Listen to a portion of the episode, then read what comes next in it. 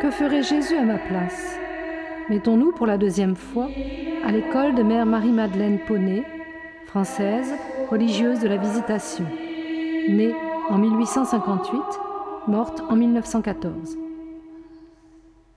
Mon adorable Jésus me fait expérimenter de nouveau que pour moi rien d'excellent, de sanctifiant, que de m'enfoncer intimement en lui avant les moindres actions. Aller d'enfoncement en enfoncement.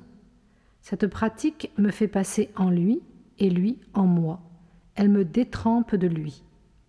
À force de m'unir sans cesse et en tout au sentiment de notre Seigneur Jésus-Christ, l'âme finit par ne même plus savoir si elle a des sentiments, quand elle en a, et quels ils sont. Elle prend les sentiments de Jésus, et c'est tout. Elle ne sait plus, elle sait Jésus. Elle ne vit plus, elle vit Jésus. Une âme qui se tient unie à notre Seigneur a la lumière de tout. Cette âme devient une puissance. Elle est véritablement l'apparition de notre Seigneur continuée sur la terre.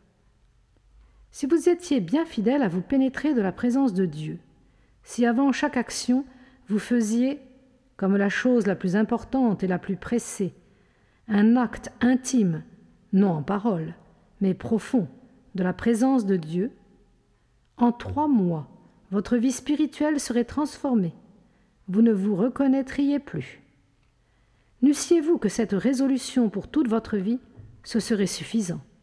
J'entends en moi dans toutes tes actions, jamais toi, toujours moi.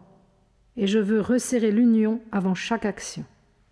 Ô mon Dieu, je me livre de nouveau sans réserve entre vos mains divines, comme un vil et chétif instrument, vous suppliant d'imprimer vous-même tous les mouvements de mon âme, afin qu'il n'y en ait pas un seul qui ne soit le mouvement de votre meilleur plaisir, que je n'agisse jamais auprès des autres que par vous en vous, pour vous.